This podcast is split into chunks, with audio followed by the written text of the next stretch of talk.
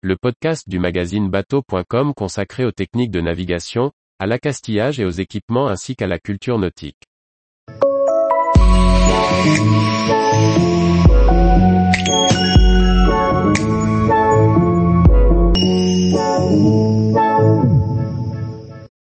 Une corne de brume résonne dans le brouillard avec deux sons longs répétés.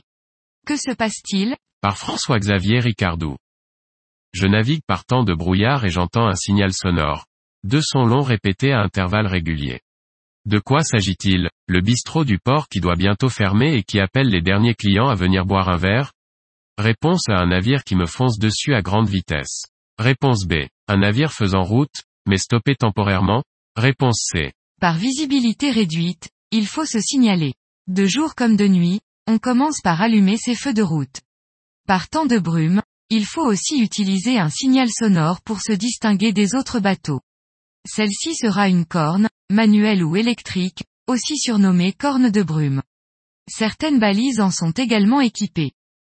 Pour chaque situation et chaque type de bateau, le règlement de prévention des abordages en mer a prévu comment le navire doit se signaler. Il a fixé les feux de navigation, mais aussi l'usage de la corne de brume à l'échelle internationale. Ainsi un navire à propulsion mécanique, bateau à moteur, qui évolue fait entendre un son prolongé à intervalles réguliers, ne dépassant pas les deux minutes.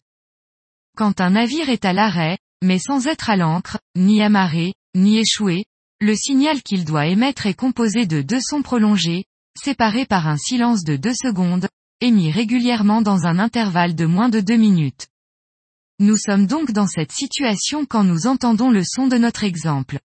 La réponse est c'est nous savons donc qu'il s'agit d'un bateau à moteur à l'arrêt, et non d'un voilier. En effet, les voiliers partant de brouillard et utilisant les voiles, doivent émettre un son long, suivi de deux sons brefs.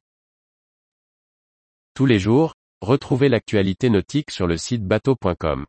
Et n'oubliez pas de laisser 5 étoiles sur votre logiciel de podcast.